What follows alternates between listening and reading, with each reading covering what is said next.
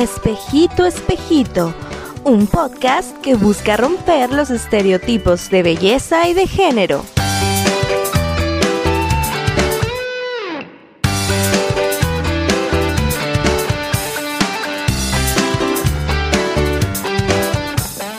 Bienvenidas y bienvenidos el día de hoy a nuestra primera y única emisión. Yo soy Andrea Álvarez y estoy muy contenta de estar con ustedes aquí para platicar un ratito sobre la imagen corporal y los estereotipos de belleza que nos rodean actualmente.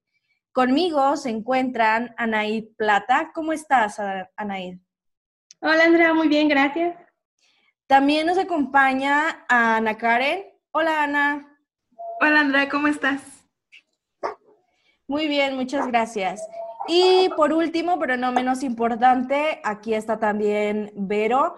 Eh, ¿Cómo te encuentras, Vero? Bien, gracias Andrea. ¿Y tú? Muy bien también, muchísimas gracias. Pues me complace informarles que tenemos a dos invitadísimas el día de hoy eh, que estarán con nosotros compartiendo eh, la licenciada Mayra Lisset Salgado Espinosa, psicóloga e investigadora graduada de la Universidad Autónoma de Coahuila, con maestría en ciencias con orientación en psicología de la salud.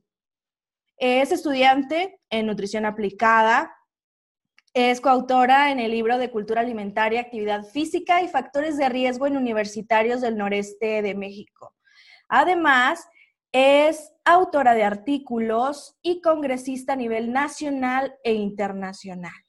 Así que sí, tenemos a una experta en los temas que tocaremos el día de hoy.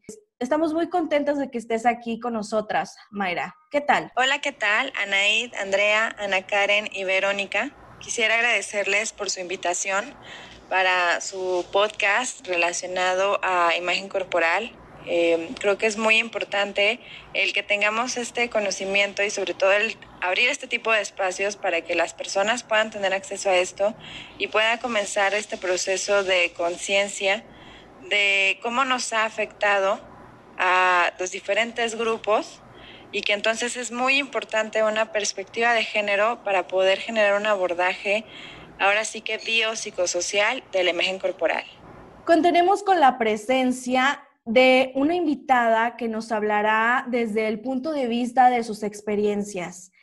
Eh, Katy Gómez, docente, organizadora de certámenes de belleza y Actualmente es parte de la dirección de Curvy Plus Size México. Ha sido jurado en certámenes de talla internacional y es conferencista de temas sobre body positive y el mundo curvy.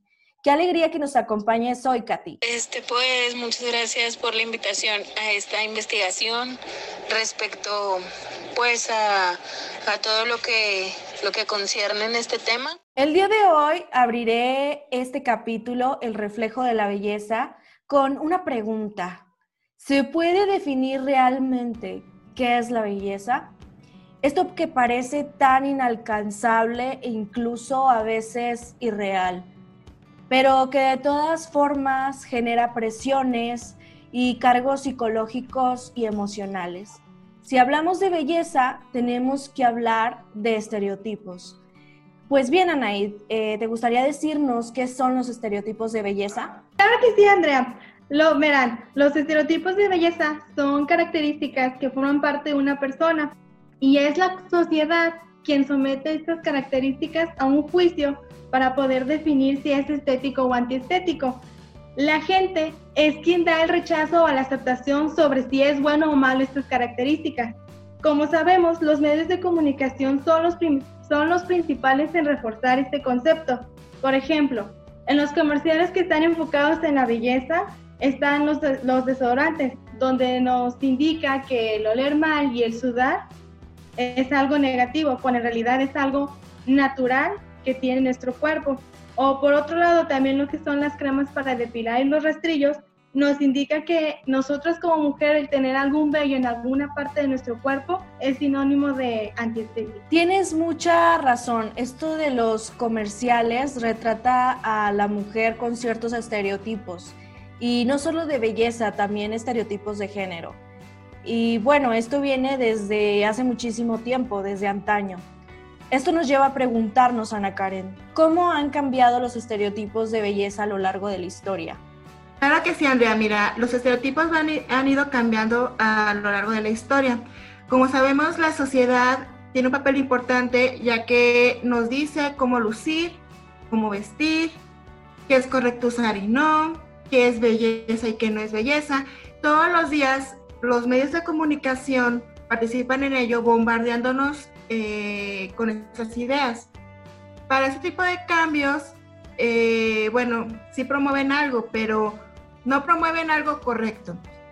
Vamos a decirlo así, el patriarcado es un, es un actor silencioso debido a que aprueban prácticas de belleza nocivas para las mujeres, por lo que se transforma en un medio de opresión. ¿Y de dónde salen, Vero, estos estereotipos? ¿Por qué, mm, ¿Por qué existen? ¿Se relacionan con la violencia de género? Sí, claro que sí, Andrea. Estos estereotipos de género se encuentran eh, dentro de los estándares de belleza, los cuales constituyen una construcción social que dibuja el marco de lo que se considera bello para cada género.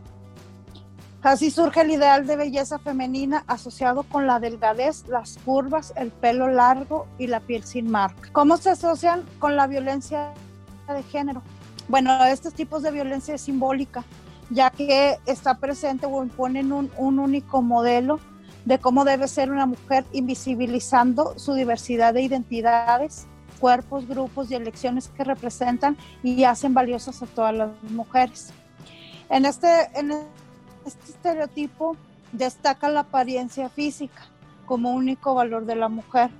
Eh, este nos trae dos consecuencias. Una consecuencia de ellas es, eh, por ejemplo, lo, que vemos en, en, los comerciales o lo que vemos eh, la ropa y todo eso. Y la segunda, la influencia que tiene con las niñas y adolescentes que buscan cumplir con estas expectativas. Katy, háblanos un poco sobre cómo ha sido tu experiencia en relación con los estereotipos de belleza. El primer acercamiento que tuve yo a algo pues más público dentro de la moda fue una publicación en la revista Veintitantos, en donde pues buscaban chicas curvy para hacer la portada. Claro que aquí en México, pues la chica curvy y la chica gorda, que es mi caso, pues no, no tenemos como que la misma complexión.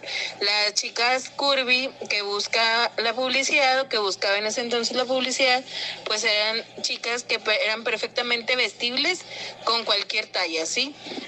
Porque la talla 36, que es la talla 13, 38, que es la 15, pues ya era considerada plus size o curvy, entonces pues yo que era una talla un poco más grande no era considerada para, para ese mundo tampoco. Pero la verdad es que es un tabú cañón que hace tres años todavía lo del body positive, todavía la moda, todavía estas cosas no estaban como que en su en su apogeo como lo están en, en este año. Aparte que Coahuila, en lo particular Saltillo, pues es bastante, bastante cerrado en el aspecto de que si es diferente lo ven raro. Entonces, ¿cómo se ayudan a apoyar a un grupo de gordas que se sienten bien, que se sienten felices con su cuerpo, que se toman fotos? Porque, o sea, están promoviendo la obesidad. O sea, yo, ok. Y esto también se relaciona con las culturas, con los diferentes constructos socioculturales Dependiendo de las creencias, surgen estereotipos o ideales de belleza, como en el caso, por ejemplo, de la cultura china, que realizaban la práctica de los pies de loto, eh, que consistía en fracturar y vendar los pies de las niñas para asegurar su atractivo físico. Otro ejemplo son las granjas de engorde de Mauritania, donde obligan a las niñas a comer para que engorden pues el ideal reside en la obesidad. Para ellos, eh, la obesidad significa fertilidad, salud, y los hombres buscan esto para poder procrear y tener una familia.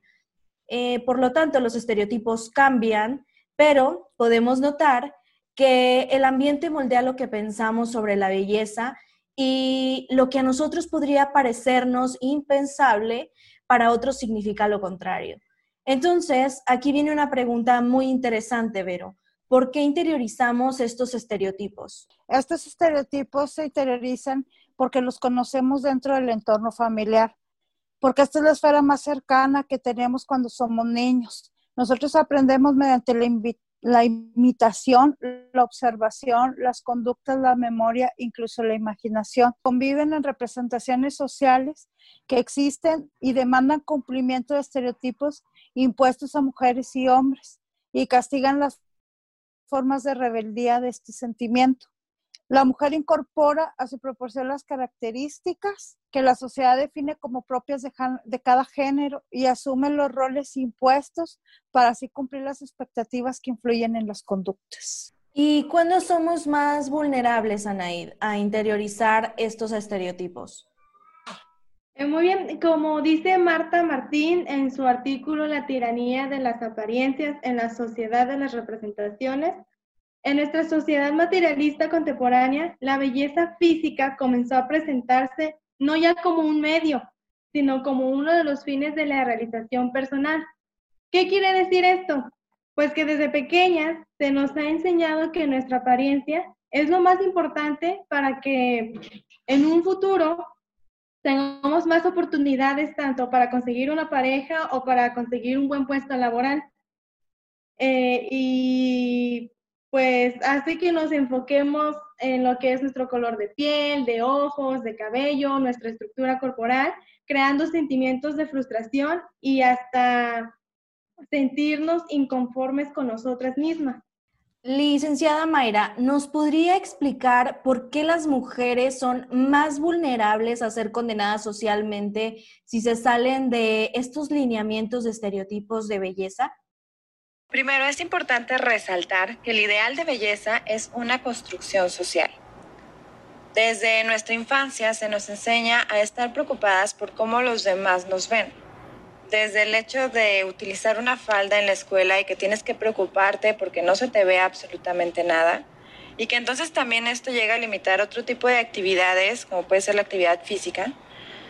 Pero se nos enseña que siempre el cuerpo de la mujer es para el consumo de la otra persona para que la otra persona se sienta cómoda o cómodo con lo que está viendo en ti.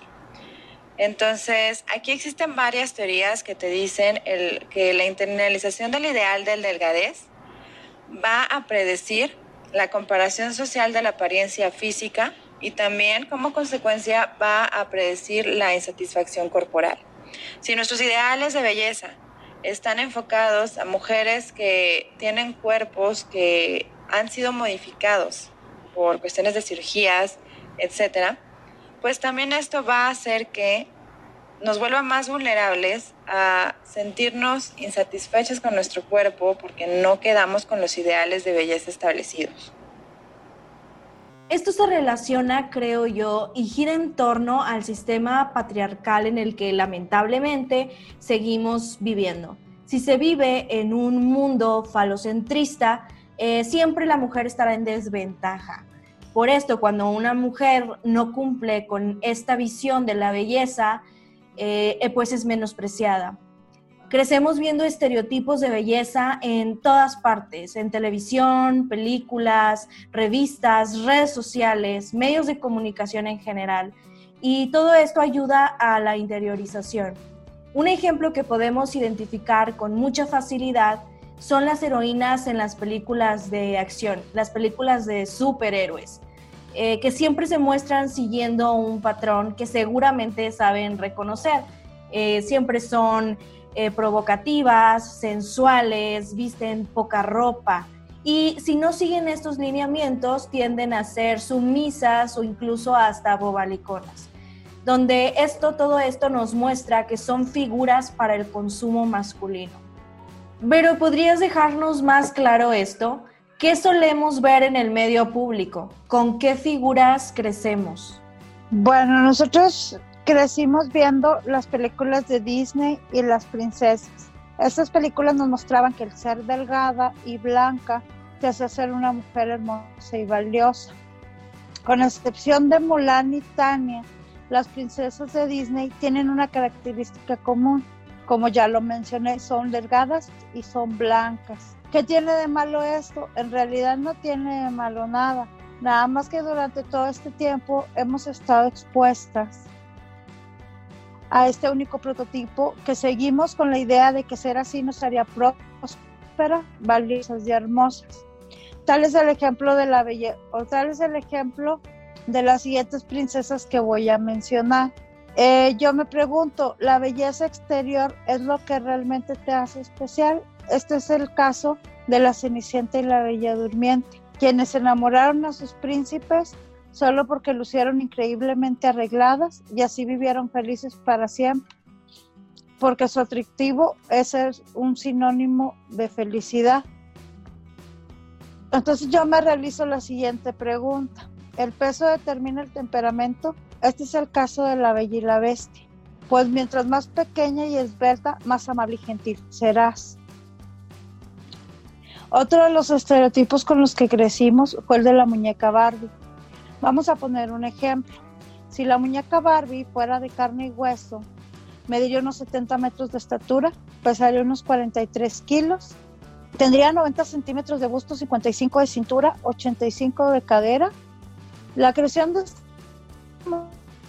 muñeca no muestra otra cosa que una femenina a la que solo nos importa estar a la moda. Tener un cuerpo modelo, estar pendiente de, qué ropa usar y cuál no usar. Y de igual manera, este, tener autos lujosos. Esto que comentas también se me hace muy curioso por lo mismo que inspiró el nombre de nuestro podcast, Espejito, Espejito, donde las brujas de Disney eh, también tienen este concepto de belleza muy elevado, como en el caso de, de la bruja malvada de Blancanieves, que pelea y quiere la belleza y quiere ser la más bella del reino. Y también, por ejemplo, Úrsula, que busca ser bella como Ariel, como si esta fuera una competencia y a las mujeres lo único que nos importara o en lo único que debería eh, preocuparnos es el ser bellas. entonces, estos e-, estereotipos eh, sobre la imagen corporal desenvuelven de otra manera muy diferente como es el caso de los papeles que interpretan las mujeres de tallas grandes, ¿verdad, Ana Karen? Así es, Andrea. Bueno, hablando de los medios de comunicación, en este caso, en el cine, ellos ya tienen un tiempo queriendo ser incluyentes, pero realmente están logrando esta inclusión de una forma asertiva. Em, yo creo que no las, ahorita los papeles que interpretan las mujeres de talla grande eh, son los clásicos de la mejor amiga de la protagonista. Por ejemplo, es el caso de la actriz Rebel Wilson, que ella normalmente está en estos clichés, o sea, todas las películas de Rebel Wilson tratan de lo mismo, o sea, todos los papeles de ella tratan de la mujer gorda, de la mujer que se ridiculiza, de la torpe, de la que resbala, rebota y se cae. Y de hecho hay una, hay una película en donde ella misma se levanta la blusa y enseña el abdomen, ¿no? Como diciendo, eh, por enseñar tu abdomen que es grande, ya es gracioso, ¿no? Entonces, eh, yo siento que sí encasillan mucho estos papeles. No es una inclusión este, verdadera porque eh, no dejan explotar al máximo sus dotes actorales y siempre es lo mismo con, esos papeles, ¿no? Esa repetición constante que nos dice cómo debemos de ser es lo que denominamos violencia simbólica, que reproduce dominación, desigualdad y nos discrimina. Y pues no queda aquí, porque como todo tipo de violencia repercute de alguna forma en la, que, en la persona que la padece. Eh, Anaid, ¿cuáles son los efectos emocionales de los estereotipos de belleza? Bueno, como se menciona en la investigación Imagen Corporal en Universitarios del Noreste de México, estudio comparativo por sexo por la licenciada Mayra y el licenciado Javier, mencionan que el 84.5% de las mujeres les preocupa engordar y el 72.6% desea cambiar alguna parte de su cuerpo. Entonces, al estar inconformes con nuestra apariencia, ¿qué es lo que puede producir?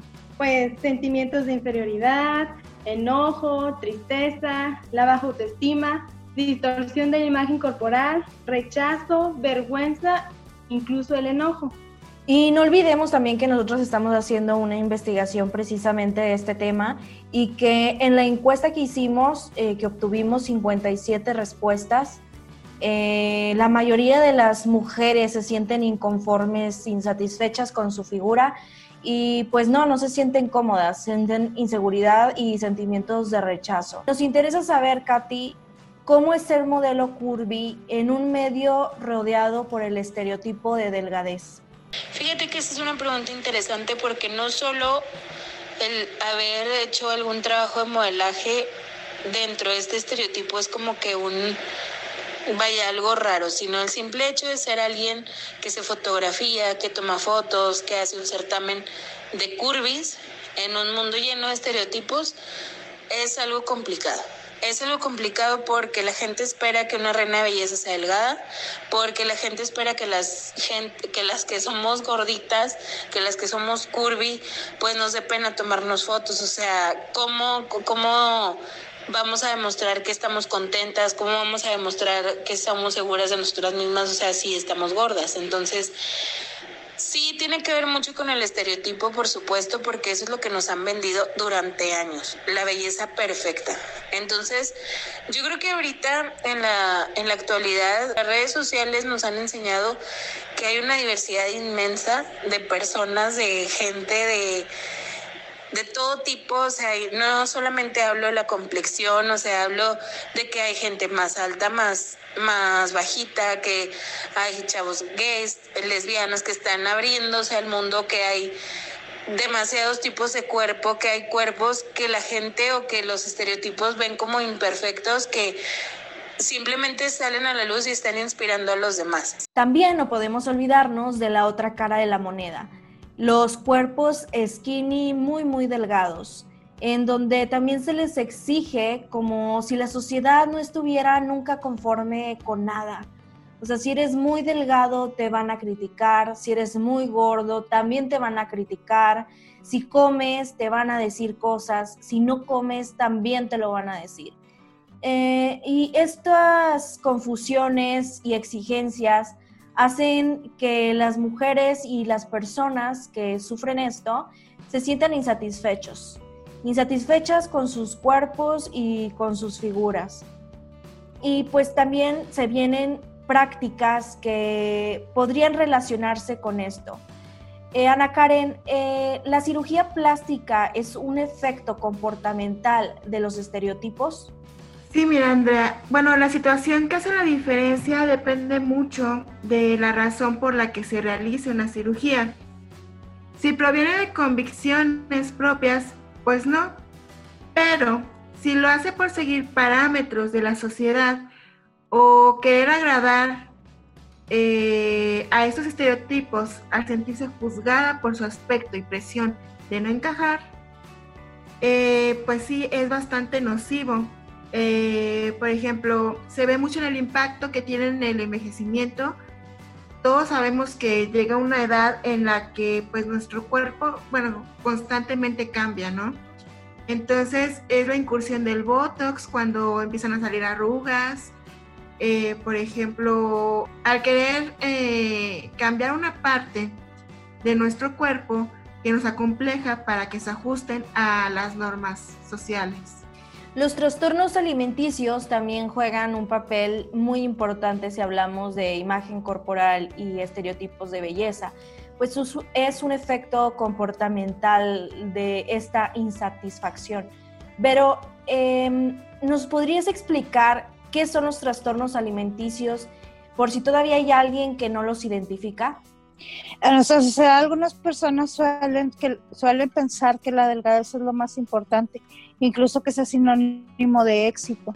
Para las personas con problemas de alimentación, el peso y la dieta convierten en la medida de su autoestima. Los trastornos de alimentación incluyen un amplio conjunto de sentimientos, actitudes, conductas relacionadas con la comida. Esta, atrapa, esta las atrapa en un círculo vicioso de conductas repetitivas, rituales y rígidas. ¿Cuáles son los principales trastornos alimenticios? Es la bulimia y la anorexia.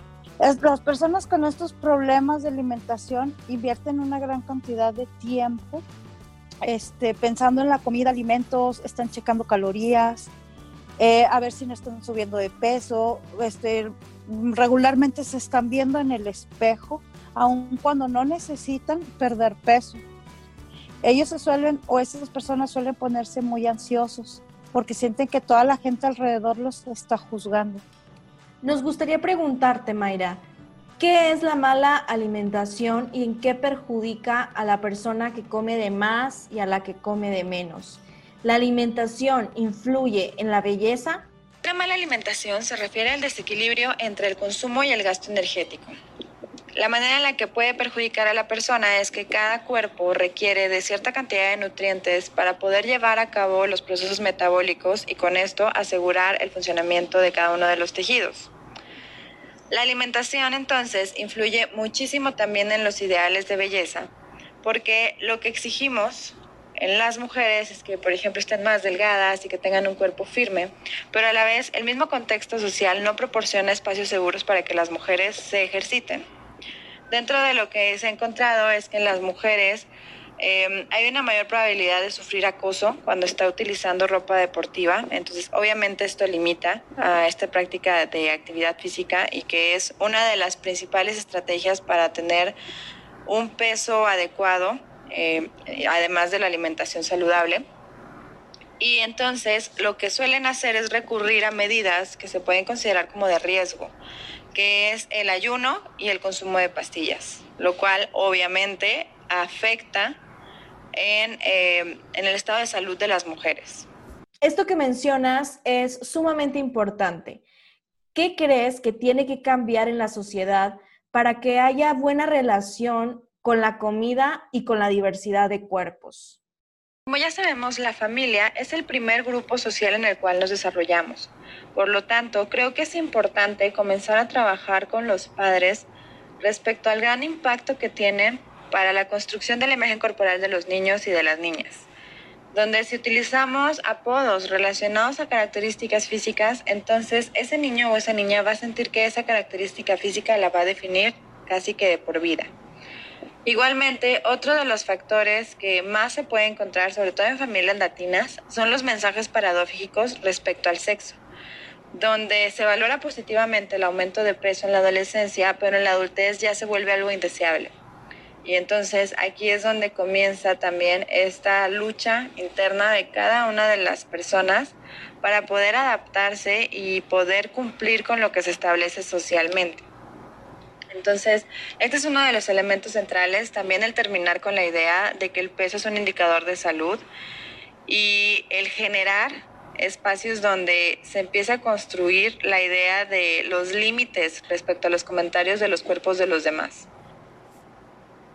Como dato interesante, les voy a comentar sobre un artículo que publicó La, Malvestida, donde entrevistaron a la nutrióloga Raquel Lobatón, en la que precisamente mencionan eh, esta nutrición inclusiva, en la que dicen que el peso de una persona no define eh, su salud. Una persona muy delgada no quiere decir que esté eh, sana y una persona gorda no quiere decir que esté enferma. Incluso para la Organización Mundial de la Salud, la obesidad no es una enfermedad, es un riesgo para la salud que trae padecimientos que te pueden poner en peligro tu vida. La Asociación Médica Americana es la que arbitrariamente eh, acuñó el término obesidad como una enfermedad, más que nada porque se vieron presionados por aseguradoras y farmacéuticas que pues se beneficiaban de las personas obesas. Entonces aquí nos damos cuenta de lo errados que podemos estar en lo que pensamos y que este rechazo hacia los cuerpos diversos no tiene más explicación que la intolerancia. Y bueno, ya que estamos hablando de la intolerancia, nos gustaría que nos dijeras, Katy, desde tu experiencia, ¿qué es la gordofobia? Hablando específicamente de la cuestión de la gordofobia que mucha gente no cree, yo incluso creo que no es una fobia, creo que es una falta de respeto hacia el cuerpo y el proceso ajeno. Pero bueno, vamos a dejar ese, ese término así. Pues sí, definitivamente es algo con lo que te vas a topar hagas lo que hagas siendo gorda. O sea, incluso la palabra gorda ofende a las propias gordas. Estamos en nuestro derecho de disfrutar ese proceso, de vestirnos como queramos vestirnos, de hacer lo que queramos hacer y de no limitarnos porque pesamos tantos o cuáles kilos. Sí, yo creo que la clave está pues en respetar a, todo, a todos los demás. No nada más somos un peso, una talla, sino que somos todo un conjunto de cosas, de habilidades, de valores, de virtudes. O sea, somos mucho más que solo una persona gorda. Anaí, te doy la palabra para que nos expliques más sobre esto. Bueno, en sí este término para la Real Academia Española no existe, pero en el año 2005 el profesor de psicología e investigador Kelly Browning y colaboradores publicaron un libro llamado Weight Bias, Natural Consequence and Remedies, donde explican que existe un sesgo discriminador contra las personas con sobrepeso llamado gordofobia, el cual lleva a discriminar y minusvalorar a las personas con sobrepeso, especialmente si son mujeres. Entonces, Dentro de la industria de la moda, esta palabra gorda se considera un, eh, un tabú. Entonces, cuando lanzan las tallas grandes, no las mencionan como tal, sino les dan otro nombre como curvy, rellenita o plus size. Hace rato, Katy nos comentaba sobre el impacto positivo que han tenido las redes sociales, pero no podemos ignorar el otro lado, el que no es nada, nada lindo. Eh, simplemente tenemos un ejemplo que tal vez puedan reconocer. Eh, el mes pasado, el mes del Pride, una marca muy conocida de moda americana eh, lanzaron a su nueva modelo Yari Jones, que representa a la comunidad trans, a la comunidad afro y a la comunidad curvy. En redes existieron comentarios muy desagradables tratando de justificar la discriminación. Y una de las causas por las que Yari fue discriminada fue por su figura, por su complexión, su cuerpo. ¿Qué es este fenómeno, Ana Karen, que vemos a veces en redes sociales? Miranda, qué bien que tocas este tema porque, bueno, ¿a cuántas de nosotras no nos han dicho que debemos cambiar de nuestra apariencia? El body shaming, como dice su, su nombre, es sentir vergüenza sobre tu cuerpo. Eh, y seguimos hablando sobre la influencia de lo que está alrededor de nosotros, que por ejemplo, ¿cuántas veces hemos visto cosas de qué hacer con nuestras marcas de acné, qué hacer con nuestras estrías, incluso cómo hacer que nuestros labios sean más voluptuosos y así que sean más besables, ¿no? Bueno, el criticar cuerpos sin que nos hayan pedido nuestra opinión ya se ha hecho muy común, ¿no? Ya, ya entró dentro de lo normal. Y el hecho de que es una falta de respeto se ha ido olvidando. El body shaming es un círculo vicioso lleno de prejuicios y críticas, eh, que incluso nosotras eh, hemos avergonzado a alguien o nos hemos sentido avergonzadas por alguien. Por supuesto, y es violencia porque hay una agresión ahí y nada justifica atacar a una persona. Si tu comentario o pensamiento discrimina de cualquier manera a alguien, entonces no es una opinión y no te puedes respaldar con que es tu opinión y tu libertad de expresión. Eso se le llama discriminación y estás atentando contra los derechos humanos de otro o de otra.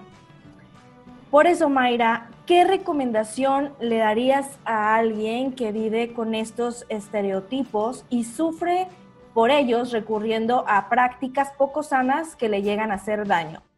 Una de mis recomendaciones y que es una de las actividades que más me gusta aplicar cuando trabajo estos temas es invitarlo o invitarla a analizar qué es lo que él o ella valora en los demás, pensando en personas significativas para ella o para él sea familia, sean amigos, sea la pareja, y que haga un listado de esas características que ella o él ve en los demás que considera significativos.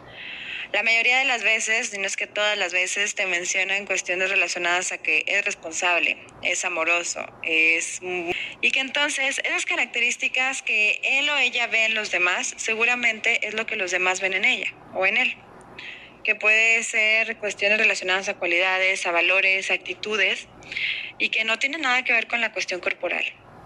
Entonces, ese es uno de los elementos centrales que hay que trabajar, el concientizar en que la imagen corporal no es un pase de éxito y que también los ideales de belleza son irreales. Pues bien, hemos llegado al final de este episodio. Solamente quiero recordarles que la magia y la verdadera esencia de la belleza reside en la diversidad de cuerpos, en esta subjetividad y en las diferencias que eh, existen entre nosotros.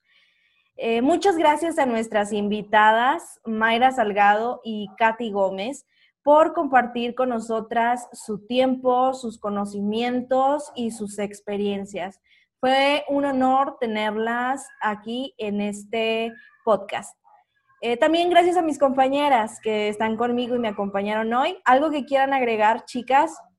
Eh, más que nada, espero que sea de ayuda la información que hemos brindado aquí dentro de este podcast y que nos aprendamos a valorar y aceptarnos tal y como somos y que la sociedad empiece a, a cambiar esa forma de pensamiento de estar etiquetando y estigmatizando que eres rubia, que si eres delgada, que si eres gorda, sino simplemente somos personas y cada quien tiene su manera de ser. Bueno, yo eh, espero que este podcast llegue a personas que ahorita están pasando por un momento en el que a lo mejor no se sienten eh, a gusto con su cuerpo, que han sido etiquetadas de muchas formas toda su vida y de esta manera pueda pedir más ayuda. Pues yo puedo, quiero agradecer este por habernos escuchado se me hace un tema de gran importancia, ya que ahorita todavía en la actualidad se maneja mucho el estereotipo de belleza. Y pues ojalá este video y este, este audio, este podcast llegue a, mucha, a muchas personas. Ojalá les sea muy útil la información. Igual tuvimos unas especialistas de los cuales estuvieron hablando del tema. Y pues muchas gracias por escucharnos. Pues nada, nos vemos. Y recuerden que el cuento estaba equivocado. Mejor no le pregunten al espejo. Que él no tendrá las respuestas que deben buscar dentro de ustedes.